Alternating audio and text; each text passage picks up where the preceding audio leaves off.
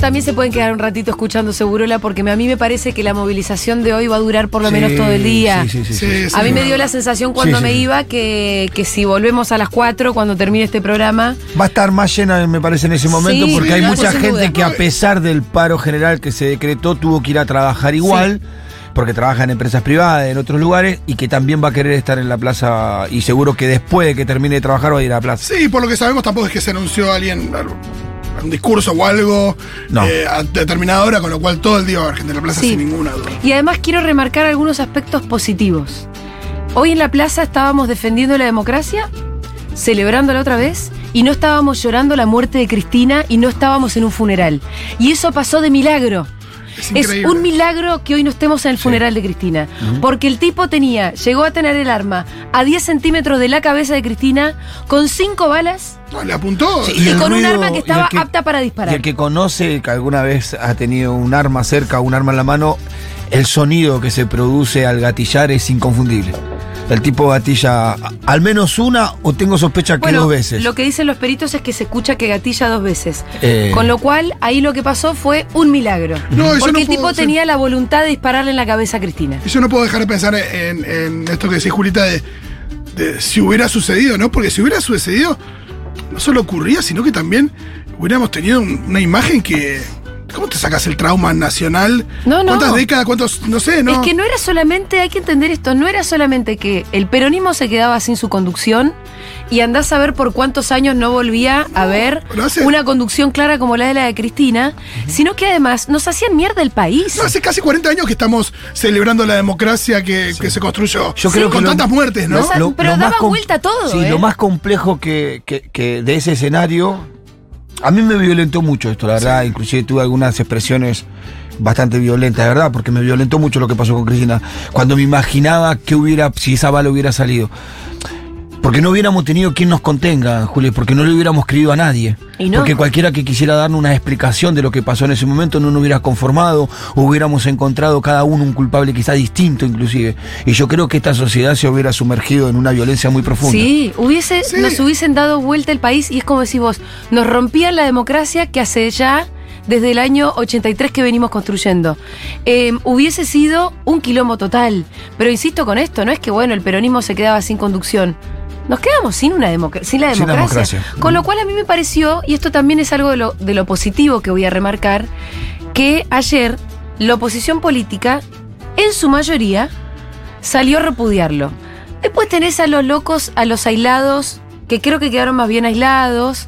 Es verdad que no son pocos, pero quedaron en minoría. Amalia Granata, Tetas, Yamil Martín Santoro. Tetaz, Santoro. Yamil Santoro. Bueno, Patricia Bullrich, que es la presidenta Sí, del PRO, también. y no es poca cosa. No, no, no. Pero, que, pero Porque creo que tiene un rol institucional. Porque es la presidenta de, del eh, partido. de uno ¿no? de los dos partidos más importantes, Sí. de- o de Sí, uno. del principal partido de la oposición. Claro. Sí, claramente es la, es la persona más importante que dijo una barra basada, digo. De y, la- después, exacto. y después también, que enseguida salieron a decir algunos, viste, eh, no, eh, en Rosario hay millones de personas que viven con violencia, y bueno, y el otro día me pusieron una pistola. No, no es lo mismo. No, claro. No, no es lo mismo. claro, tenés que tener. No podemos comparar el hecho de lo que pasó ayer con el hecho de violento que te puede generar en un hecho de ocasión de robo o en una sociedad en la que vivimos con delincuencia. No es, cierto, comparable. Por eso te digo, pero quiero remarcar esto. Se dijeron muchas boludeces, hubo dirigentes políticos incluso que dijeron muchas boludeces. Ahora, el grueso de la dirigencia política salió a repudiar. Sí, pero no se hizo cargo. Hubo, sí, un, un- un repudio generalizado. Pitu, pero no se van a hacer cargo del odio que pero ellos inoculan, parándose, claro, parándose. a- Sí, no. A, mí me dio mucha, me, me- me generó mucha violencia también eso, Julia. A mí, yo estoy muy particular, ¿no? Pero verlos enseguida, a dos minutos de lo que pasó, saliendo, no, nosotros repudiamos esto de violencia, nos solidarizamos con Cristina, sin acusar ningún recibo de que, flaco, sos uno de los principales promotores de estas loco. situaciones. Me violenta mucho porque siento que enseguida se quisieron lavar las manos, la cara, y con eso ya les alcanzó, pareciera. Bueno, si uno agarra el timeline de varios dirigentes, lo que ves es muy loco. Es un tuit de anteayer, por ejemplo, generando violencia. Un tuit de ayer apenas sucedió el hecho. Apenas sucedió, no, apenas. Repudiando la violencia. No apenas sucedió, sino apenas se, se conoció claramente que había sido un En atentado. el timeline de Macri se ve eso, ¿no? No, Porque y- hay un tuit al lado del otro sin solución de continuidad donde Repudia. hay uno que, que hay eh, el, el que dice que la culpa a Cristina es generar violencia de que se victimiza y todo eso. y al otro tuit inmediatamente posterior es en el que él repudia la violencia. Pero Y déjenme después que termine sigue con otro. esto. Ah, perdón. Perdón, eh, no, porque después sigue otro, Sí. que es el de repudiar que haya feriado y que ese Bueno. está, está muy lequeado también por, por su propia gente porque han Claro. generado también un ejército Claro, de- como no Sí. politicemos este día, no el feriado está de Pero más. por eso quiero seguir remarcando Dale. lo bueno. Porque si no, no, no, no quiero que nos sumerjamos en. ¡Ah! No, totalmente, totalmente. Tratemos de. Ayer, eh, de acuerdo a lo que leí de una nota, creo que de Pablo Ibáñez, Cristina se va a su departamento. Tarda en caer porque ella no se dio cuenta de lo que pasó en el momento. No, no, y queda, queda bastante claro en las imágenes que estaba. Ella se eh, dijo, ay, y, y no sé qué, entre todo ese kilómetro no se dio cuenta que tuvo un arma a 10 centímetros No. y que A ese nivel. Que No, no- que no se dio no. cuenta. No, no, no. Que después cuando empezó a ver las imágenes, Entró, cayó. eh, sí. cayó y cayó eh, en una suerte de desesperación, co- como que se consternó mucho y mal. Y pero Y que imagínate, después, claro. obvio, ¿qué te parece? Y pero después, a los 10 minutos, empezó, bueno, a recibir a la gente más íntima. Parece que estuvieron Mayra, Guado, este, Máximo, obviamente. Y Cristina ahí empezó a decir, bueno, eh, cabeza fría. Wow. Corazón caliente, cabeza fría. Wow. Y empezó a ordenar, bueno, che, eh, ¿qué, hace- ¿qué vamos a hacer en diputados? ¿Qué vamos a hacer en senadores? ¿Qué vamos a hacer? No sé qué. La marcha del sábado se baja. Pero lo primero que dijo fue cabeza fría, porque si no, esto no, No, no. claro. ¿Qué, es lo que vamos a hacer? Entonces creo que lo, que creo que nosotros también como comunicadores, comunicadores que además la queremos a Cristina, nos sentimos parte de este proyecto político, con todas las críticas que como radio independiente que somos, nos permitimos durante estos últimos tres años de gobierno, al gobierno que sentimos que tiene, deja mucho que desear, porque la gestión fue más bien pedorra, porque la verdad que los problemas que hubo al interior del Frente de Todos fueron insoportables, sobre todo para nosotros, pero nos, nos sentimos cercanos a Cristina. Corazón frío. Perdón, corazón caliente cabeza Corazón, fría. cabeza Eso es lo que quiero decir. Entonces, antes de decir, ah, esto, lo otro, quiero marcar las cosas buenas. Una, básicas. Cristina no se murió. Hoy no estamos llorando, no estamos en el funeral de Cristina, estamos en la plaza defendiendo la democracia y somos un montón. Dos, la mayoría de la dirigencia política remarcó, repudió el hecho. Con matices, con algunos trasnochados, sí. Pero la mayoría y el grueso de la dirigencia política repudió el hecho.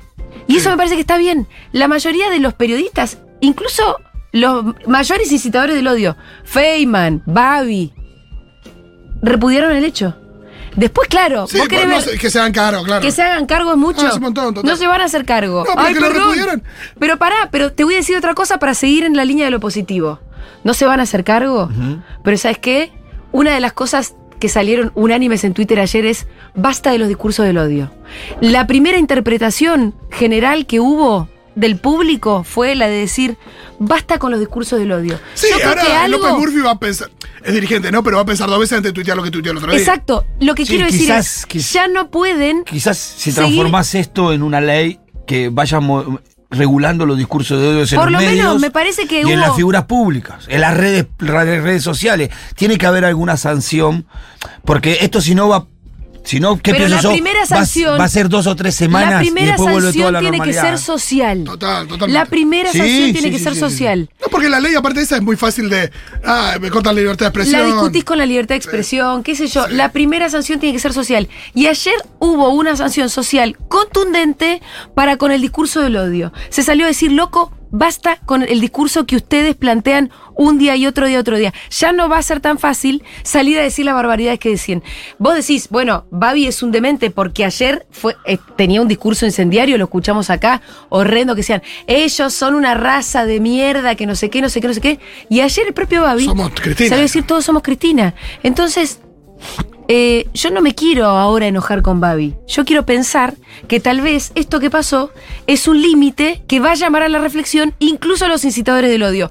Pido que se hagan cargo del odio, no va a pasar eso. Pero que tal vez hayan encontrado un límite, eso sería bueno. Entonces empezamos a construir una patria más responsable entre todos. Decir, miren, muchachos, hagan, la hagan política, planteen su reforma laboral, quieran, eh, este qué sé yo, todas las ideas políticas que para nosotros están equivocadas, pero sin que, que la única idea que tengan para proponer no sea solamente odiar, no sea solamente perseguir, no sea solamente encarcelar. Hagan las propuestas No, que el tengan que si hacer. si quiere cambiar el país, el país no, no se cambia necesariamente con eso. Hagan las propuestas que tengan que hacer como partido político, ganen las elecciones, lleven adelante las putas reformas que quieran, pero no lo resuelvan todo metiendo en la cárcel a los que piensan distinto. Porque después esto es lo que pasa. Acorde, o sea, esto es la culminación de lo que es una persecución política que se viene planteando contra la figura de Cristina muy ensañadamente, pero también contra otros funcionarios eh, peronistas desde hace ya varios años, que además tiene su capítulo más esplendoroso con el alegato de Luciani. Ni siquiera la condena. Solo el alegato de Luciani, donde él pide 12 años de prisión, empezó a desencadenar una movilización social con una respuesta muy desatinada del gobierno de la ciudad, que generó más violencia con discursos de odio en los medios de comunicación que exacerban la violencia y que terminan en un atentado contra la vicepresidenta y principal líder política de este país, que la pudieron haber matado. Entonces, creo que esto puede tal vez llamar a la reflexión, incluso de los incitadores del odio, que no se van a hacer cargo, pero ¿quién te dice bajen un poco? Totalmente. Aflojen, loco, aflojen. Y después le voy a decir otra cosa. A los que no dicen nada, por no perder influ- eh, por no perder seguidores, a los influencers del bien, a los Luzu TV del orto que hoy no tenían nada, que no dijeron nada. ¿Sabes lo que dijo Nico Quiato hoy? Miren, como todavía no se sabe bien qué pasó, yo no voy a hablar del tema. Como todavía no sé qué me conviene decir. ¿Qué quiere Entonces, decir? miren, así como el otro día decíamos, bueno, tranqui, con Luzu, ya sabemos que compartimos mucho eh, oyentes. Bueno, no. No. Porque la verdad que ese silencio no es, Es apolítico. cómplice, es cómplice. Es cómplice. No es apolítico, es cómplice. Y Leuquito a la mañana, siendo que, que le lavan la cara a la mañana, es más que cómplice. Es un plan macabro. No, y también hay una cosa de respecto de, de cierta ignorancia que se notó en estos, eh, que vos lo decís muy bien, como eh, algunos eh, exponentes de la clase política, pero más recién llegados, o que vienen Sí. de, de, no sé, caso Granata, caso Martín Sí, Tetaz, burro, hasta- bruto, hasta sin formación. hay una cosa como de, de la ignorancia que hace que, que, que no cobren real dimensión de, de lo que pasa. Sí. Y eso sí es algo que yo siento que está bastante extendido en la sociedad. Gente que hoy decía, che, pero los pibes y el colegio, ¿qué pasa? Yo tengo un turno con el dentista. Una cosa de, che, realmente no, no entienden lo que, lo que está pasando, ¿no? Pero Y- por eso creo que algunos de los dirigentes de la política más viejos, incluso los más rancios, Sí, entendieron. ¿Viste? Claro. Dijeron, pará. Incluso Lope Murphy, que es el hijo de puta que había puesto son ellos o nosotros, Sí. salió a repudiar. Entonces Sí, digo, Biondini genera-. Biondini, ¿por qué? Porque tal vez es una cuestión generacional, Sí. más allá de Bullrich, Sí. que es la que, bueno, hubo una generación de políticos más viejos que vivieron unas, unas épocas de lo más oscuras que no quieren violencia política otra vez. Un balazo en la cabeza de una presidenta no le hace bien a este país para nada, ni siquiera a sus más fervientes opositores. Y ellos lo saben, por eso salen a repudiar. Ahora, Tetaz, Granata, no tienen idea, no tienen idea dónde están parados, no tienen idea el país que habitan, no conocen la propia historia de violencia política de este país, no saben. que- a la que nadie quiere volver. Me parece que hubo un corte generacional, yo lo vi así también, como unos nuevitos que dicen, ay, ¿se van a creer esto? Y los más viejos no salieron con esa. No. Claro. Porque Bullrich salió a decir otras cosas, ¿no? Por supuesto. Pero no salió a cuestionar la veracidad del atentado, No. que es algo que hizo Granata.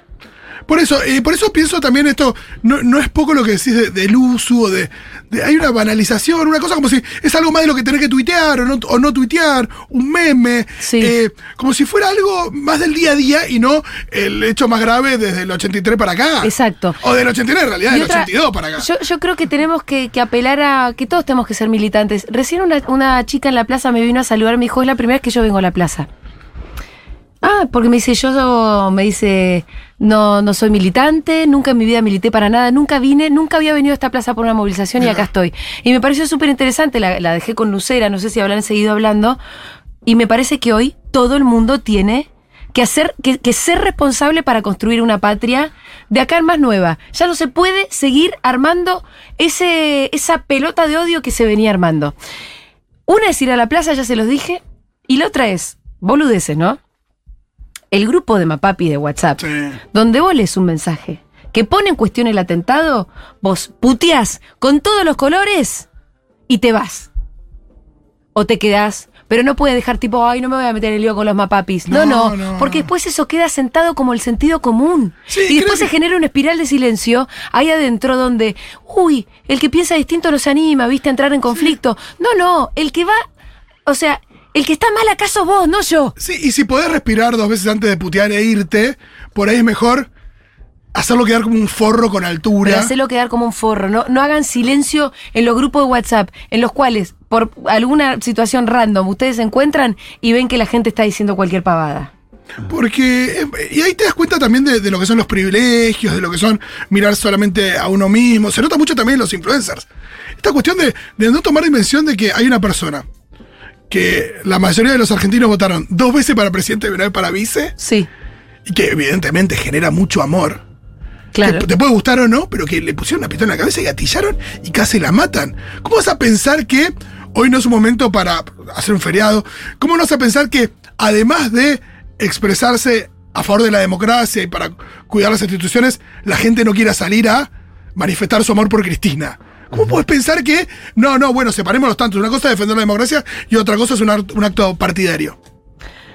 Tremendo. Eh, evidentemente, Pero eh, además se agarraron del feriado para poder discutir algo, Claro. porque el otro no era discutible. No, y, y lo que sí reconozco es que lamentablemente vi- hay un sector de la sociedad en la que vivimos que, que ese discurso de odio les sienta bien y que estos tipos lo replican por eso. Porque si, como vos decís, si la sociedad en su conjunto repudiara estos, estos dis- discursos de odio, no existirían, ellos ya se hubieran acomodado a, a- a un discurso como pasa con, con la cuestión de las diversidades, ¿no? Sí. Se tuvieron que acomodar a los bifes, pero se acomodaron.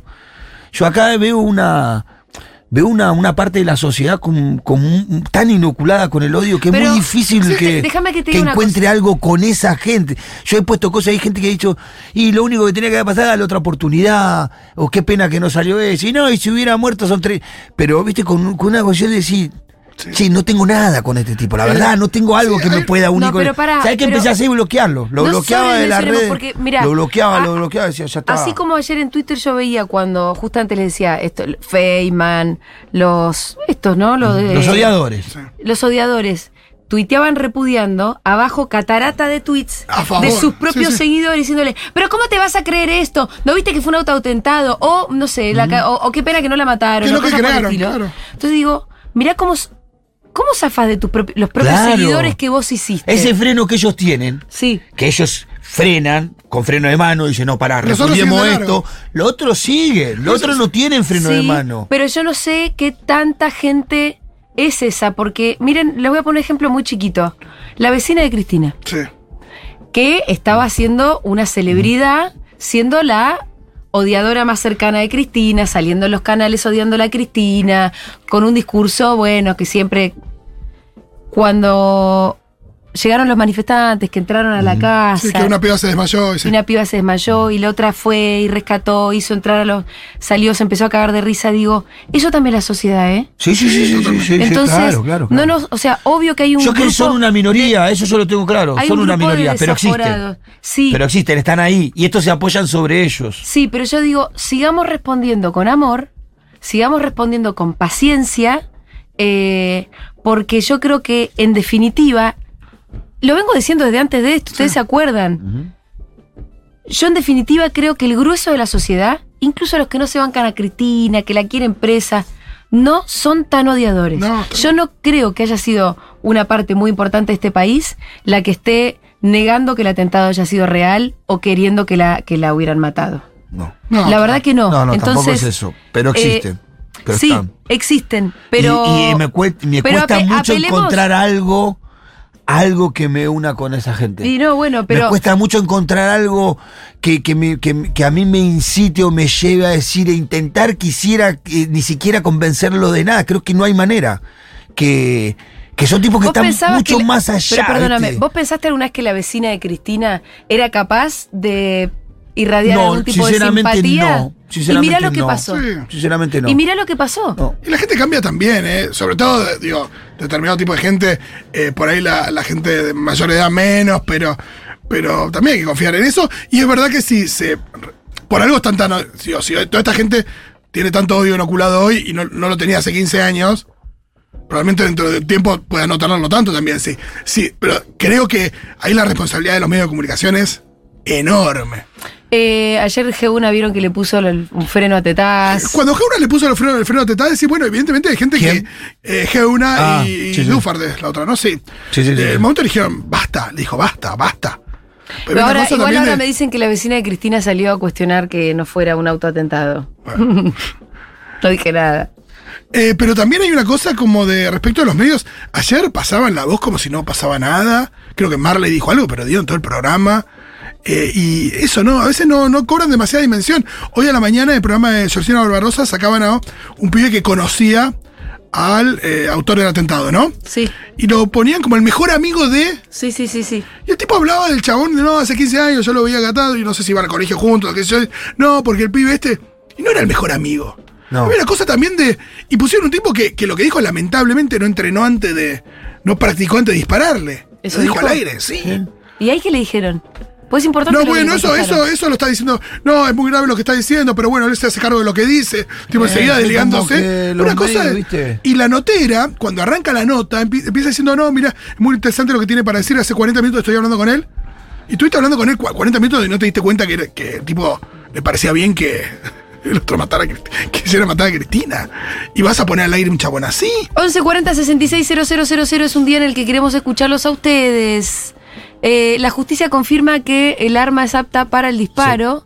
Eh, estoy viendo ahí en la tele que están diciendo ahora Sí, la evidentemente, evidentemente él, va, no sé, presumo yo de que o, tu- o tenía mal puesto el cargador, la pistola, o él no, no remontó, o sea, no tiró la corredera lo suficientemente para atrás para que la bala pudiera ingresar en la, en la precámara, en la Sí. recámara, para poder... Cuando él gatilla eh, el, el arma, evidentemente eh, la bala todavía está en el cargador y no está en la recámara. Eh, Entonces ahí o tenía mal puesto el cargador o de los nervios no hizo bien el movimiento de, de montar la pistola con la corredera hacia atrás, por lo cual no... Por eso- pero fue un milagro. Y si no es automática, si no hizo lo de la corredera, podría gatillar todas las veces que fuera. Que Claro, no- si fuera un revólver, hubiera... lo que, lo que nos vuelve a, a dar una perspectiva de que Cristina está viva de milagro. Claro. Y de que hoy tenemos un país. También de milagro. Estamos en comunicación con Alfredo Zayat. Este va a ser un programa, eh, bueno, lleno de voces, de las voces que ustedes escuchan con frecuencia en Segurola y también muchas otras más. Alfredo, ¿cómo estás? Uy, Vos, ahí está, ahí te escucho bien. bueno. Bueno, Alfredo, ¿cuál es tu primera reflexión con esto? Bueno, un poco ahí recién lo dijiste. Yo creo que si esa bala salía, Argentina, todos nosotros entrábamos en un cono de sombra por años. ¿no? Sí, Y es, es aterrador pensarlo. Entonces, por eso estamos estamos conmocionados, digamos, por, por varios frentes, ¿no? Eh, por lo que significa el atentado, por lo que significa Cristina y por lo que hubiese significado eh, si hubiese tenido éxito eh, el atentado. Entonces, to- todo eso te genera y te cruza todos los sentimientos a vida y por haber, independientemente de- de- de- del periodismo y de los análisis. Eh, déjame que en, última instancia haga un abordaje de cómo reaccionaron, eh, digamos, las cámaras empresariales, ¿no? Porque Sí. me parece que es un punto para, para empezar a entender algo de qué es lo que está pasando. A ver. Porque esto no es un loco suelto. Digamos, el loco suelto es que fue alimentado, digamos, de alguna forma. Sabes que Estamos- yo ayer pensaba que si lo había mandado alguien era muy grave, pero si no lo había mandado a alguien era peor. Claro. Porque y un claro, loco suelto no sale de un repollo. Exacto, exacto. Digamos, esa construcción, digamos, del odio, de la violencia política, digamos, vos lo podés tener que resumido en ese tuit de, de López Murphy, ellos o nosotros, ¿no? Que es la forma de la exclusión de, del otro y que es de claramente de, ruptura de consensos democráticos.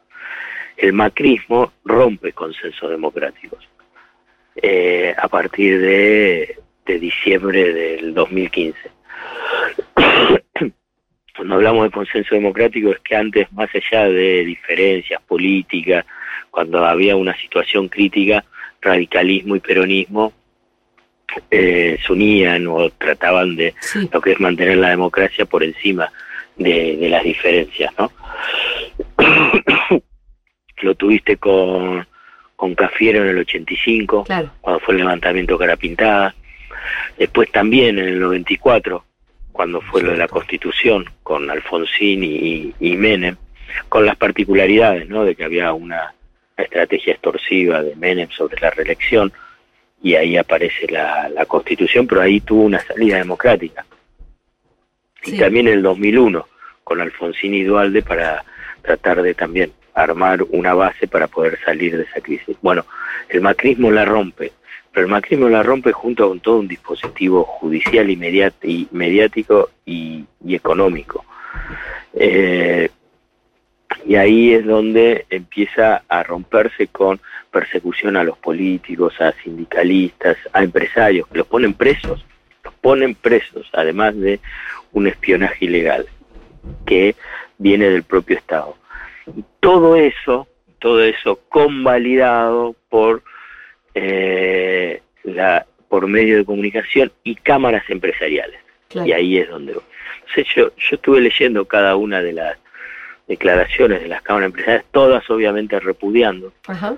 eh, el atentado, pero me quedo en dos, que son las que para mí son las representantes de lo que es la conducción política del poder económico, y que son Clarín y, y Techín en eso.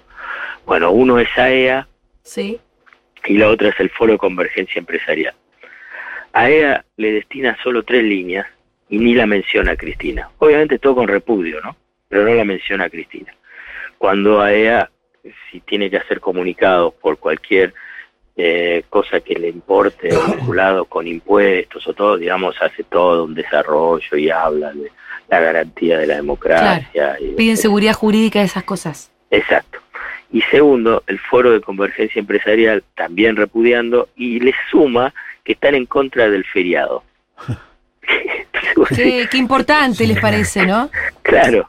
Entonces, claramente ahí hay un tema que estamos conmocionados y nos cruza, como te dije al comienzo, pero el tema que seguramente nos preguntamos es, ¿va a cambiar algo?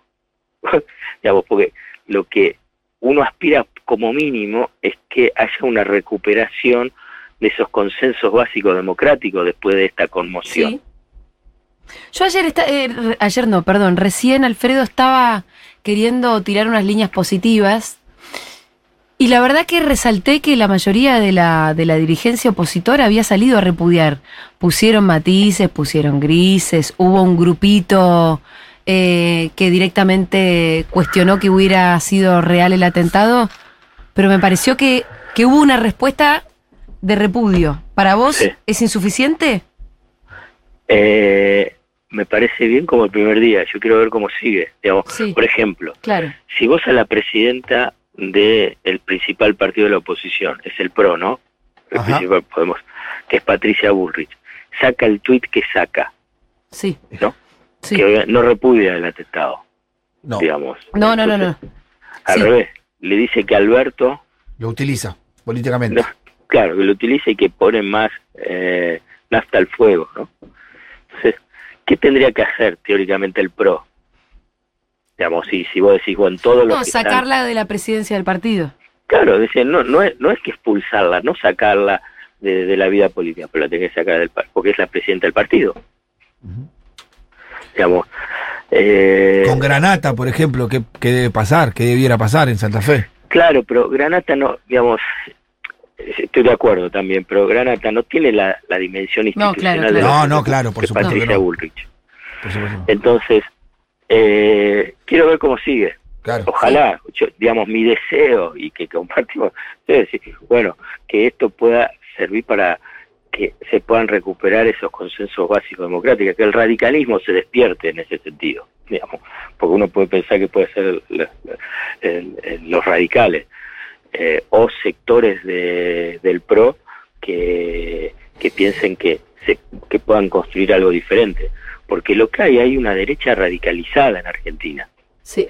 Esto es que también uno tiene que incorporarlo y esa derecha radicalizada tiene su expresión en los medios de comunicación que son parte del poder económico y no es algo particular de la Argentina. Digamos, eh, lo tenés con Bolsonaro en Brasil, con Trump en Estados Unidos, con Vox en España, con Le Pen en Francia y, y paro de contar. lo que tiene la Argentina, a diferencia de esos países que tienen una capacidad de movilización muy importante como se ve hoy, o que tenés organizaciones sindicales, organizaciones sociales y eh, un- una movilización histórica, una memoria histórica muy fuerte que nace del peronismo, a nivel de movilización y a nivel también de organismos de derechos humanos. O sea que eso es lo que hoy para mí es el, el principal dique de contención para lo- los avances de la derecha radicalizada, que se da en varios países del mundo, que por ahí Argentina con esta particular puede frenarla, Ujú. porque es frenarla, no es que tiene que haber adversarios políticos, tiene que haber, eh, si quieres, eh, la selección y que gane uno y que pierde el otro y viceversa, pero no una derecha radicalizada que lo que busca es eliminar al Claro. otro Sí, y, y- y hasta el límite de que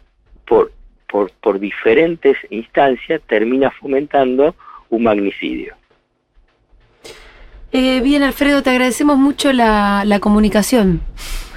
Y bueno, Eh, em, igual qui- quiero dejar lo último, ojalá que cambie todo. Ojalá, sí, sí, sí. Ojalá todos queremos eso. Ojalá que las cosas mejoren desde acá, que esto Sí. haya sido un punto de inflexión que llame un poco a la reflexión y que, y que bajen un poco, que aflojen un poco con el odio y la violencia que, que expresan en esos medios de comunicación eh, todo el tiempo y que expresa eso, la oposición argentina. Pero es cierto que, bueno, hay que ver cómo sigue, ¿no? Porque es como decís vos, la primera reacción fue, yo creo que en su mayoría de repudio y eso hay que, Hay que valorarlo. hay que también. valorarlo. Está bien eso. Pero es cierto que la relativización no tardó mucho en llegar y hay que ver cómo sigue los próximos días. Así es. Un abrazo, Alfredo. Un abrazo. Chau, Chau. Era Alfredo Zayat en Seguro La Habana y se suma a la mesa el señor Fede Fede Vázquez. ¿Cómo les va? ¿Qué hace Fede? Te podés quedar todo el programa si quieres. Sería de mucha Es- ayuda. lo tomo como una orden. Sí, Sí, sí, vos sabés que es así. No, yo No, creo que no, quería hacer una orden. Lo que quería decir en cuanto a lo.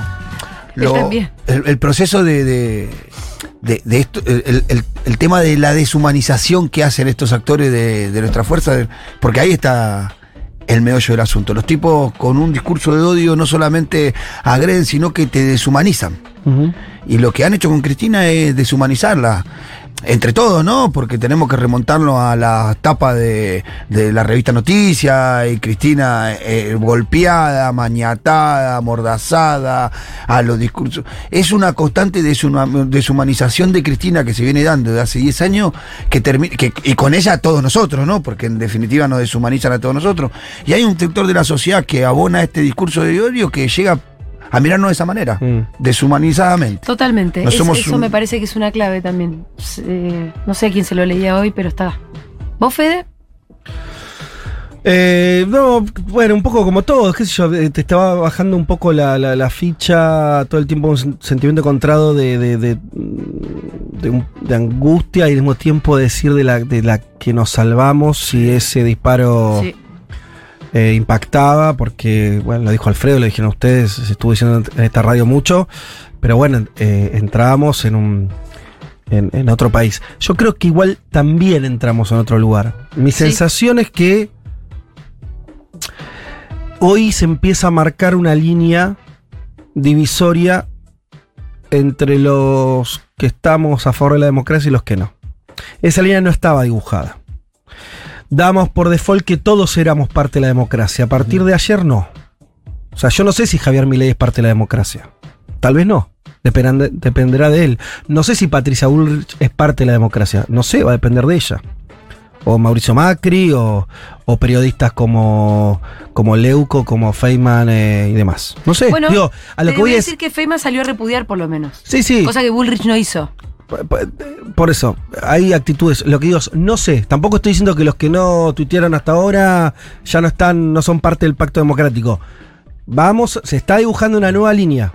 A O sea, cómo los reaccionan ellos ante ese. Los momentos de quiebre dibujan otra línea. Antes del 83, lo de la democracia, no sé, los militares saben, saben que hablaban de democracia, es algo que no sabemos nosotros. Loco. Videla hablaba de democracia. Bueno, después del 83 se, se dibujó una línea y si vos habías eh, torturado eh, o había sido parte de, Antes del de también hablaba de democracia. Bueno, por cuando eso. Pero después del 83, esos quedaron afuera de la democracia, ¿no es cierto? Pero eso sería parte de un consenso. No, ¿no? no. Eso, lo del consenso en siempre es históricamente falso, Fito. O sea, el consenso es después. Es el diario del lunes. En el momento lo que hubo en el 83. Y que no sé si fue consenso o fue que se metieron un poco debajo de la alfombra, estuvieron siempre ahí acallados y cuando ven la oportunidad, como estos tiempos de un violento, vuelven a salir. Está bien, pero en el och- 83 barra 85 se los enjuició y dijo, ustedes no son parte de la democracia. Entonces no es consenso, es, eh, se impone. Las líneas esas, la sociedad las impone de alguna, de distintas maneras. En ese momento fue un juicio, a veces es la movilización. En el 2001 se dibujó un, se, se dibujó un consenso sobre la represión en la Argentina. Sí. ¿Sí? Que ahora lo tenés, a- lo tenés un poquito, pero, pero no está del todo borrado. No. ¿sí? Antes del 2001 no existía exactamente ese consenso, después se puso. Entonces ahora me parece que estamos dibujando uno nuevo que tiene que ver con el odio. Para mí el- el- la capa nueva de, de esa línea divisoria entre los que están dentro de la democracia o fuera de la democracia es quien genera odio no puede ser parte del pacto democrático. Y no es tan complejo. Ya lo explicó bien Julia, no se trata de las ideas, la, la ideología que tengas, el programa económico que quieras, no, no va por ahí la línea divisoria. Como dijo Fit, eh, eh, Pitu también, son los que generan un discurso donde deshumanizan al otro, donde el otro este, no tiene derecho a participar en política, donde el otro este, eh, eh, está en- eh, tiene una inferioridad moral. No es. Bueno, en donde el otro no es. Claro. Entonces, los que generan discurso del odio, me parece que, o sea, si de esta salimos bien, va a haber una nueva línea. Y entonces digo, ojo, porque algunos están quedando del otro lado, ¿eh? Pues, pero esa línea la traza la, la sociedad en la calle. Sí, después se transforma como en, en algún tipo de consenso. Pero en- hoy, Se impone. la, gente de la calle, las decisiones de los. Es muy importante lo que está pasando con, con cada organización de este país que sale a expresarse, sean cámaras empresarias, sean sindicatos, sean partidos políticos. Yo mantendré una puerta abierta, la Unión Cívica Radical en términos institucionales, dónde se va a parar. Eh, Manes salió, está- se, está bancando una Sí, línea, por lo menos sí. en las redes sociales, bien distinta. Tuiteó algo que es interesante. Sí. Manes dijo, deberían estar hoy lo- todos los expresidentes del país. Sí. Es cierto, Sí, no es tenemos verdad. muchos vivos, la verdad. De la era democrática nos quedan, nos quedan muy pocos, pero digo, eh, básicamente está hablando de Macri. Y me parece Macri, que. está- Dualde, te queda. bueno, por eso, pero, eh, Macri va. es el relevante, que es El el, que debería estar ahí, ¿no? Hoy. Debería, Macri debería haber tocado el timbre de la Casa Rosada y decir en qué puede ayudar. Sí. Eso es lo que tendría que haber hecho alguien de la democracia. Eso es lo que hizo el Buen peronismo. tweet. Eso es lo que hizo el peronismo en el 87. Sí. Cuando peligró la democracia y Alfonsín le hacían planteamientos militares, Cafiero, que era el líder del opositor, Dijo, fue y dijo, "No, estoy a vamos a-". disposición, y, y el peronismo se movilizó. Sí. Esos son los pactos democráticos. Así se construyen. Hay un tuit que andaba dando vuelta donde decía, cuando en el 85 eh, mi papá me dijo, prepárate que hoy vamos a la plaza. Y yo le dije, pero vos sos peronista y te la pasás criticando a esta persona, Sí. a este presidente. Dice, pero no importa, hoy vamos a, de- a defender la democracia y tenemos que estar todos juntos. Claro. Quizás o- algunos lo entiendan hoy también, quizás. Ah, Yo creo que, que algunos están entendiéndolo, otros, yo insisto, es un momento del mundo complicado, algunos no van a quedar dentro del, del- del- del lado de la democracia. En Brasil, la elección presidencial, eh, el planteo, el encuadre es democracia o autoritarismo. Claro. No creen que Bolsonaro sea, pero esto no es solamente el. PT. No, pero, pero no es porque creo, por, porque, porque es libera, porque su- su- eh, es neoliberal. No sé, no, no es eso. Es que el tipo quiere desconocer el resultado electoral, genera odio todos los días, reproduce fake news, atenta contra la democracia. No es una persona la democracia. Entonces, me parece que empieza a suceder en el mundo eso. Es el único presidente de Latinoamérica que no o es uno de los pocos de la región que no se expresó, ¿no? Todavía. Sí. Porque después eh, faltaba la calle Po, pero creo que se expresó. No, sí se expresó Se expresó el, el Departamento de Estado en Estados Unidos, digo, Sí, sí, eh, sí, sí. Anthony Blinken se expresaron. Eh, bueno, el Papa, ya, Casi todos los gobiernos, eh, todavía Bolsonaro no. total. Bueno, Sí. eso también es un poco la línea que marca, ¿no? Sí. Va a quedar ahí. Eh, tenemos algunos audios de gente que conocemos bien y queremos mucho y forman parte de este programa. Escuchemos a Gaby Borrelli que nos mandó un audio estando fuera de la patria. Hola, ¿cómo les va? Bueno, estoy igual que todos ustedes, conmocionada, choqueada, emocionada también por lo que podría haber pasado, muy movilizada por lo que pasa también. Yo no estoy en Buenos Aires, sino ya estaría en la Plaza de Mayo. Convoco a todos los compañeros a movilizarse en el lugar que, sea. Yo voy a tratar de hacerlo acá, eh, donde estoy. Eh, me surge una primera, una primera mm, sensación que es la de la de hacer más fuertes nuestros, nuestros lazos, nuestras profundas convicciones en el amor, hacer más fuertes nuestros amores. No hay discurso de odio, o hay odio que circula, que es el mismo odio que pintaba Viva el cáncer, que es el mismo odio de hace 70 años contra los derechos de los trabajadores y las trabajadoras de este país. Es el mismo odio, son los mismos eh, intereses del 55, del 76 y los del neoliberalismo derechoso y feroz que asiste a Latinoamérica en estos momentos. Así que bueno, mis conclusiones primeras son esas en un estado, como les digo, de conmoción. No quería dejar de abrazarlos a ustedes, a la comunidad, una vez más, corroborando las cosas que podemos hacer en amor y con algunas diferencias, pero con un, con un mismo lado de la vida. Me acuerdo que cuando empezó Futurock, una de las preguntas eran, ay, pero no quieren hablar entre ustedes. Bueno, no, nosotros no, no les molesta hablar entre ustedes con gente que piensa igual. Bueno, una cosa es pensar diferente y otra cosa es ver cuando se cruzaron todos los límites y el mundo está corrido a la derecha. En ese momento hay que tirar para el otro lado, como se pueda. Eh, en lo mínimo, en lo chico, en la micropolítica, en la macropolítica, hay que tirar para el otro lado. Serán un poco desordenadas estas apreciaciones, pero desde acá les quiero mandar mi, mi abrazo a ustedes y a toda la comunidad Futurock. Bueno, vamos a seguir escuchando también los mensajitos de ustedes, que seguramente nos están llegando al 11 40 66 000. Sí que estoy llegando a la plaza y nada. Decirles gracias por estar. Eh, como decís vos, Julita, eh, hoy no estamos no estamos Tampoco diciendo que murió Cristina, por suerte. Y nada, dinero a bancar. A bancar y bueno. Gracias por estar siempre ustedes. Ustedes son fundamentales para nosotros. Ay, Julio, Sí, está emocionado, Un beso emocionado. gigante. Uf, te abrazamos, Julio. beso, Julio. Sí. No, y un abrazo a toda la gente que, Que está escuchando y que está sola y que se siente sola. La gente que le hicieron ir a A laburar. laburar, claro. eh, rodeada de personas que, festeja o se caga de risa de lo que pasó. eh, les abrazamos, porque hay muchos, eh, estuvieron mandando muchos mensajes de ese, de ese estilo, así que un abrazo para todos. Hola chiques, Eh, yo lamentablemente a pesar de su optimismo y de la mayoría de las declaraciones políticas, yo lo que estoy viendo es todo lo contrario, la verdad. Eh, todo en redes, todo en redes es o risa o chiste o lástima que no salió o está todo armado.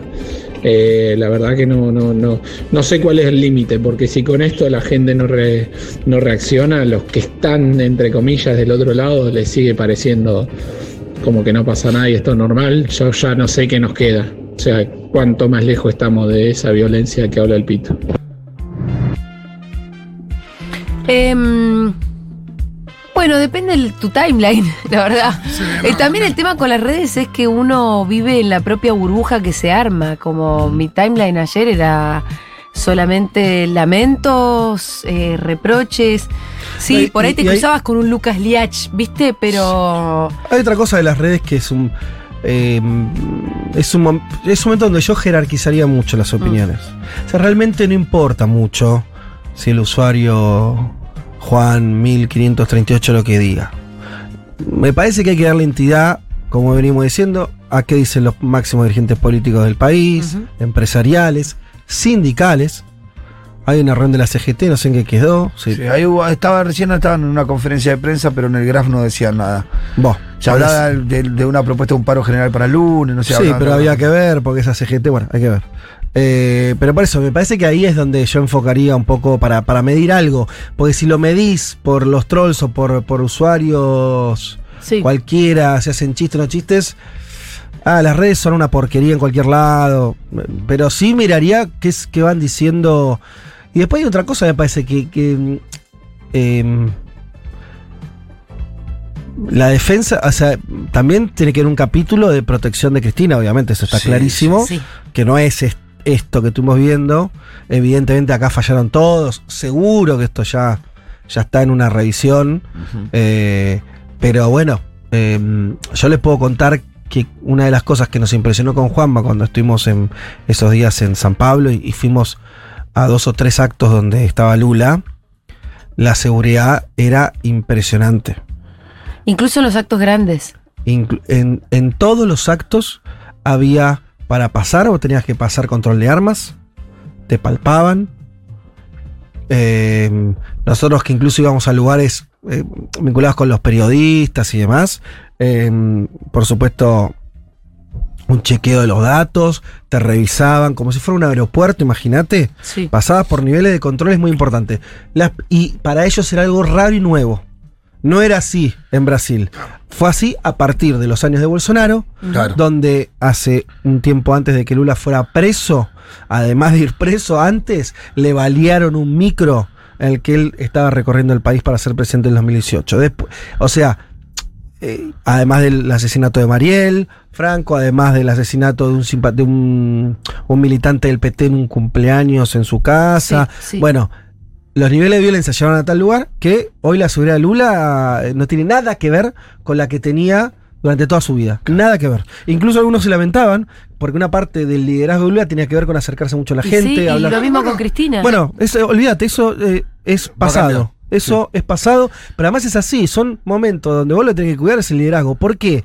¿Por una cuestión humana? Sí, pero todos somos conscientes que este país es otro, si a Cristina la matan. no, por eso, por una cuestión es, una, política. es una cuestión, te diría, de seguridad nacional, de, de seguridad del sistema democrático, todo eso es el cuerpo de ella hoy.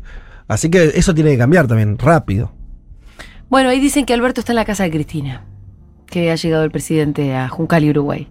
Em, tenemos ¿Qué opinan mensajitos de- Es por una, una pena que, que Alberto ayer Eh, eh, no haya convocado a, a- a la oposición, al jefe de la oposición. Tendría que haberlo convocado. A Mauricio Macri, como expresidente, como jefe de la oposición, como lo que quieras. A los presidentes de los partidos tendría que haber llamado.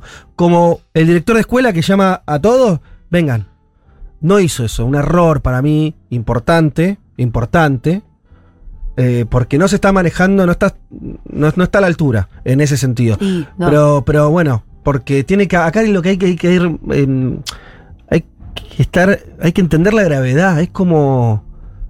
eh, no, no, no, no ocurrió esto nunca en democracia. Entonces, le- hay que exigir. Lo- cuando vos tenés poder, tenés que exigir a, a los demás eh, un comportamiento. ¿Cuál fue el último atentado así? Bueno, Alfonsín tuvo algunos. Alfonsín tuvo, ¿no? eh, Pero que lo hayan intentado matar. No, así tan sí, sí, sí, sí. ¿Tan sí, así? Sí.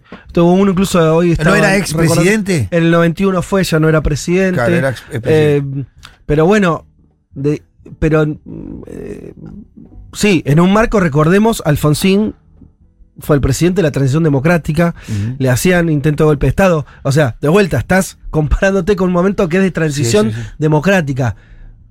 Estamos de vuelta en una transición democrática. Por eso insisto, me parece que tenemos que pensarlo así. Eh, de vuelta hay que marcar la línea de dónde está la democracia y quién está de un lado y del otro. No van a quedar todo este lado. No van a quedar todo este lado, chicos. Esto es, esto es seguro, ¿eh? Vamos Eh, a escuchar más mensajitos, por fin. Ayer se vio de una manera muy gráfica lo que los discursos de odio pueden llegar a ser. Y si bien en este caso fue en contra de Cristina, hay mucho discurso de odio en contra de los homosexuales, de las personas trans, de las mujeres, de las personas gordas. Entonces hay que terminar con el discurso de odio en general, porque eh, genera violencia en la gente y lo, lo llevan a cabo, la gente lo lleva a cabo. Sí, totalmente de acuerdo. Es muy cierto también porque la lógica del discurso de odio en ese sentido es, es igual. Sí. Y tiene las mismas consecuencias. Sí. Que después te caguen a palo, que te maten, que después eso haga que las palabras se conviertan en violencia física cuando no eh, directamente una fatalidad. Julia, chicos, ¿cómo andan? Eh, estoy totalmente de acuerdo con lo que dice Julia de, de irse de los grupos, de levantar la mano, pero no saben lo difícil que es y no saben en la soledad en la que estamos cuando somos minoría. Yo trabajo en una oficina, en una empresa, en una multinacional y la verdad es que yo me cuesta identificarse. Fue una compañera mía que yo sabía que era un pensamiento más a la izquierda como yo y me siento en total soledad, el vacío que te hacen, los chistes permanentes, el odio que destilan día a día. Es muy difícil trabajar en, en ambientes así. Estoy de acuerdo, yo lo hacía, pero no saben en la soledad en la que estamos. Eh, así que no saben, chicos, lo importante que son ustedes para, para nosotros y en un día como hoy ni hablar, yo yendo a la plaza. Em, totalmente. Eh, ¿Sabes qué? Tácticas. Tácticas. Está bien, no la pudras. Trata de hacerte la que vos no sos cristinista, que no sos kirchnerista, y adoptá un discurso como bien republicano. ¿Viste? Por ahí lo que puedes decir es, che, yo defiendo la democracia, la verdad que no, no, no sé, no soy kirchnerista, esto y el otro, pero, pero me parece que intentaron matar a la vicepresidenta y eso no es el país en el que yo quiero vivir. ¿No? Tirá una pacifista, mira, nadie te puede llegar a discutir con un discurso de paz. Hacete la Gandhi. Algo así. Pero no se puede dejar pasar de cualquier manera, ¿no? Como por lo menos de, eh, si, si ya no vamos a discutir peronismo o antiperonismo, cristinismo o anticristinismo, pero sí discutamos odio, violencia versus paz. Y bueno, queda en el lugar de la pacífica y deja al otro evidenciado que está del lugar de la violencia y del odio. ¿No? Sí, Hablar de, te- como decía Fede recién, en democracia, no sé qué, eso por ahí es demasiado politizado para un grupo de WhatsApp de gente idiota. Pero ¿sabes qué? Violencia y paz es algo que todo el mundo conoce. Y si vos dejas al otro en el lugar de la violencia y vos te pones en el lugar de la paz, no hay forma, salís ganando. Salís ganando. Después está una idea de la que no hablamos todavía. Que, Técnicas. Que, que, que Mati lo, lo mencionó en la hora animada, que es este el discurso de, del loco aislado, ¿no? De un loquito suelto. Que, bueno, es claro que no lo es, ¿no? Pero y que tiene que ver con, con este Claro. discurso de una persona que, que pasa de, de todo ese odio inoculado a la acción y que, y que no es tan raro que una persona pase a la acción. Es que eso mí- lo- para mí el loco aislado es el menos aislado de todos los locos. Claro. Es lo más peligroso. Y- Pero porque, pero porque digo, el Porque- loco aislado en realidad es producto o hijo de un sistema de ideas que están dando vueltas, que, que escucha por acá, por allá, los grupos de Facebook, en la tele. pero no es orgánico. Entonces, entonces, en realidad es lo más sistémico Claro, que existe claro. el loco aislado. Es una paradoja, pero es el más sistémico de todos. ¿Cuán- Es el que pertenece a su época y a su mundo y va y lo expresa. ¿Cuántos millones de potenciales locos aislados tenés? Todo, cualquiera. Claro. Es el problema. Si O sea, fuera dentro de una estructura A mí organizada. me dejaría más tranquila Exacto. que me digan, es un loco que lo mandó la CIA. Claro, ah, bueno. Ahora, si de verdad es un loco aislado, es el menos de todos los aislados. porque vos tenés muchos potenciales locos aislados que pueden estar a punto de explotar. Seguramente, de hecho, debe haber pasado que otros hayan tenido la misma, la misma idea. Por ahí alguno lo frenó, alguno le dio miedo, otro no pudo conseguir el arma, el otro tuvo a alguien que le dijo, tal loco te va a sacar la vida. O no se le daba el Eh, momento. Alguno tal vez no lo sabemos, lo intentó y no le salió. Por supuesto que es así. La teoría del loco suelto está mal en sí misma. Es un error. Como lo planteaste es perfecto, eh, Julia, como eh, es el menos solo de todos los locos. Y además, de- porque, porque nadie está solo. Mira, el caso mismo, por lo poco que sabemos de, de- de- del tipo este, hacía también scratches a, a Massa junto Claro. con otras personas en el Ministerio de Economía. O sea, nadie está solo. Claro. O, sea, no, eh, Sí, sí. eh, o sea, una bomber, es un- era el caso No, de alguien claro, eh, aislado en pues- una cabaña que fabricaba sus bombas, no hablaba con nadie, no tenía familia. No existe eso en general. Estamos muy Esta- acostumbrados a Esta la- persona tenía relato, amigos, sí. seguramente Eh. por ahí tiene pareja. eh, no estaba solo. No. Hubo, y como bien decís, además de los medios, hubo toda una serie de relaciones, ¿no? Que, que vi en sociedad. Sí, hay otra cosa que quiero decir es, los escrachadores ya no se los subestima más. No. En cana. Averiguación de quiénes son, qué están haciendo. Hay un grupito que anda escrachando por ahí. Y este estaba en esa, Sí. porque parece ser que estuvo en un escrache que se le hizo a masa en el estacionamiento del Ministerio de Economía, este loco. Y este loco tiene un arma. Sí. Tenía un arma, ten- tenía muchísimas balas. Que no es distinto a los locos que estaban en la casa de gobierno y que un- uno de ellos le quiso pegar a Lautaro Mailín, por ejemplo. Hablando de este tema, Santiago Levín nos manda el siguiente audio. Buenas tardes, Julia, compañeros, o malas tardes, malos días. Hoy es un día de mucha angustia y mucha zozobra para todos y para todas. Realmente Para mí es un alivio poder participar de esta ronda de columnistas, es decir, de esta mesa de Segurola y Habana un viernes, que no es mi día, porque me permite también sacarme en parte del pecho esta angustia y esta preocupación. Anoche estuvo a punto de cometerse una tragedia, afortunadamente esto no ocurrió, pero esto nos deja a todos en un estado eh, extraño de estupefacción, eh, de mucha preocupación y en un estado también de atontamiento. No terminamos de salir del asombro, de la sorpresa. La primera reacción es, ¿esto habrá sido en serio? ¿Será cierto? ¿Será mentira? Parece ficción. Cuando la realidad se parece a la ficción, se hace mucho más difícil entenderla.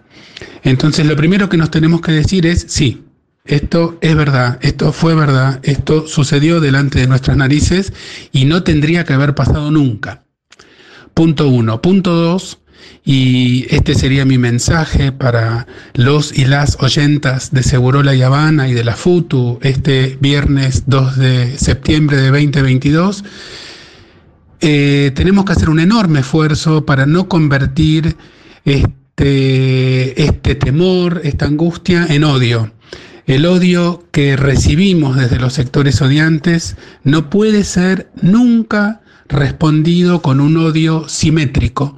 Esa escalada simétrica solamente termina este, en un aumento de las tensiones en donde siempre pierden los mismos de siempre. Y nosotros queremos que empiecen a ganar los últimos, los que siempre perdieron. Para construir ese mundo no podemos hacerlo partiendo del odio. Un último comentario como médico psiquiatra, se habló de el loquito de la pistola, siempre estigmatizando a las personas que tienen algún trastorno mental o que padecen alguna de las formas de la locura. Rechazo contundentemente esa manera de dirigirse al público en los medios de comunicación. La persona que esgrimió un arma enfrente de la cara de la vicepresidenta es un delincuente, no un loco. Es un delincuente y tiene que ser procesado siguiendo todo lo previsto por las instituciones de la República. Eh, en este momento nuestra legalidad es la que tenemos. Algún día en un mundo más justo tendremos legalidades más justas. Un beso grande para la mesa, participar, acompañarnos, encontrarnos esta tarde sin odios. El futuro justo para todos y para todas se construye desde la solidaridad, el amor y el sentido del humor. Bueno, ahí la voz de, de Santiago Levín, eh, siempre aportando y dando un poco con, con la tecla. ¿En la tecla? ¿Cómo se dice? En la tecla. En la tecla. ¿Tenemos más audios de oyentes, Miru? Hola Julita, ¿cómo estás? ¿Qué tal? Acá haciéndote caso, estoy en Tucumán, soy mi propia jefa, pero decidí dejar de trabajar y me voy a la plaza. Vamos. A bancar a Cristina, porque ella siempre estuvo con nosotros, nosotros siempre con ella. Me, dice- me, dice me, me gusta que te hago caso. Y sí, la- eh, me imagino que igual vos ya habías tomado esa decisión. A la plaza todo el mundo, cuéntenos eh, en qué lugares de nuestra patria están, a qué plazas se están dirigiendo o en qué lugares están. Nos encantaría saberlo también porque como... Como ustedes lo saben, esta es una radio muy, muy federal y estamos, nos escuchan por todas partes. También en otros lugares y en otros países nos están escuchando. Y seguramente eh, aquellos compatriotas que están en el extranjero deben estar sintiendo qué difícil, mucha. ¿no? Sí. ¿no? Como las ganas de estar, de estar en, de estar en la patria para defenderla. Eh, bueno, mándenos un mensaje también y ojalá que nosotros podamos estar haciéndoles algo de compañía en un momento como este. Hola, Seguroles. Bueno, acá Sofía Pari, de viaje, me agarró en las dos escalas. En una me enteré lo que sucedió con muy poquito tiempo para averiguar. Y hacía 15 minutos que sucedido y ahora, bueno, estoy en la segunda escala pudiendo profundizar un poco. En principio, agradecer siempre eh, la comunidad que generan. O sea, los estoy viendo en vivo y les juro que me está haciendo bien. Es muy desolador no estar ahí justo este día, eh, pero bueno, gracias siempre por lo que hacen. Exacto lo que habías dicho. ¿Eh? Exacto lo que habías dicho. Profundo, profundo, profundo dolor, angustia, desazón, impotencia. Eh, los abrazo desde el interior de Tucumán, toda la fuerza a Cristina y esto es un nunca más. Gracias Radio por ser un exponente de la comunicación democrática y por el sostén emocional. Le hacen un bien a la salud mental de la comunidad. Gracias por existir Futurock. Bueno, che, eh, me pone muy contenta que cumplamos con una misión acá. No sé muy bien cuál es, pero Estar. es, es estar, es acompañar y obviamente que también es confrontar con el discurso hegemónico que es el discurso del odio. Nosotros estamos hablando acá de los discursos de odio, los discursos de odio, eh, como si fueran casi, no sé, viste, como manifestaciones que de pronto surgen de un lado o de otro. Lo peor de todo es que los discursos del odio son el discurso hegemónico. Y cuando te pones, lo pones a pensar así, es muy grave. ¿Viste? Son los periodistas que tienen el mayor share de la radio. Déjame, déjame, déjame decirte algo para. eh, volvamos a la historia. Eh, cuando volvió la democracia, incluso después de que juzgaron a los militares, lo que prevalecía era la teoría de los demonios. En los medios, en la política, en el propio peronismo, Sí. Casi que los responsables de los desaparecidos eran los propios desaparecidos. Era algo, Algo algo habrán habrán hecho. hecho, eso se decía en democracia también. ¿Y qué pasó? Se luchó, se insistió, se hicieron 58.000 marchas, las madres no bajaron los brazos, la sociedad eh, avanzó y, y- y ga- y ganamos esa discusión. Las discusiones se ganan también. Es Sí. mentira que todo siga igual. Es mentira que no le puede ganar el discurso Ta- hegemónico. También es verdad que en el último tiempo, Total. también, también es verdad que en el último tiempo habían encontrado una cabida en la política que no habían encontrado. Si mirás Obvio. la lista de Milei, que saca 14 puntos en la ciudad de Buenos Aires, ¿no? No, por supuesto. Eh, eh, eh, Estás en un momento de. de- en de- donde ellos parecen como sentirse Ujú. habilitados en este contexto para salir a reivindicar, porque hacía mucho que no escuchábamos la teoría de los demonios, la condena a los guerrilleros que Sí. que en el último tiempo se empezó a escuchar mucho más frecuente eso también. Sí, en un rincón tenés el odio, pero también ahí en el medio tenés mucha gente, también muchos jóvenes a los que parecería que no les importa, no les interesa. La apatía. La apatía. Joda, joda. eh, que ni siquiera lo hacen, y, y quizás de gorila mucho, No, lo no, hacen o de, que- o que no de- toman perdón, de medio pelotudo, De, ¿viste? luz, de lusus que Sí, son. hoy hace un rato leí un De tuit lusus que son. De que eh, no salió y no pasa vieja. nada. Pero, viste, tiene mucho de eso también, que no es de, de una cuestión ideológica, sino de que me chupa un huevo el mundo. Total. Hace un rato había un tuit de alguien que estaba escuchando el uso y que parece que estaban hablando de coger hoy. Sí, una cosa como. Yo lo puse hoy a la mañana. días. Yo lo puse a la mañana para ver cuál es la línea de estos. Y Bueno. estaban hablando de coger como siempre. Bueno, esas personas, digo, lo que voy es que digo, no están atravesadas por el discurso del odio. No. Entonces, eh, me parece que ahí hay también una oportunidad. Sí. Eh, mucha gente hoy llevando también a sus niñas a la plaza. Hoy nosotros con, con Leo tuvimos toda una charla que, que no nos hubiéramos imaginado, pero bueno, se despertó a las 9 de la mañana porque no, por- porque no hay escuela, le explicamos. Y bueno, fue una oportunidad también para explicarle de, de, de que, por qué hay que marchar, por qué, por qué es importante que todos vayamos, Sí. eh, por qué es importante cuidar la democracia. Un- Al final tuvo una, una discusión, una charla enorme a partir de esto y me parece que es una oportunidad también para... Total. Pero bueno, retomo esto que lo- con lo que habría Fede. Eh, a veces hay momentos de avance, hay momentos de retroceso. Estamos en un momento donde vemos muy envalentonada a la derecha, no solamente en Argentina, en todo el mundo, donde como lo decíamos el otro día con Leiras, la polarización no es simétrica. En realidad lo que están zarpados es la Sí, derecha. sí, sí, Y del otro lado, ah, más o menos, incluso tratando de moderar para que no te... Bueno, Eso fue histórico siempre. ¿eh? Eso fue como un poco histórico. Bueno, siempre. no, creo que en la, en la historia del mundo hubo momentos más radicales de la izquierda. Sí, pero Hubo donde que- la izquierda, qué sé yo, donde existía la Unión Soviética, qué sé yo. Eh, pero, pero sí que de a poco y a largo plazo es cierto que se pueden ir ganando las discusiones. Y que entonces nosotros de una radio más bien pequeña, como es la nuestra, eh, a pesar de que el discurso hegemónico sea este, sea el discurso del odio, nuestra semillita no es para nada inocua, ¿eh? No. Para nada. Porque nosotros al final van a ver que vamos a ir ganando. De a poquito, pero vamos a ir ganando. ¿Vamos a ir ganando en qué? En plantear un, un mundo un poco más justo, más igualitario, más republicano, donde vence el amor y le vence el odio.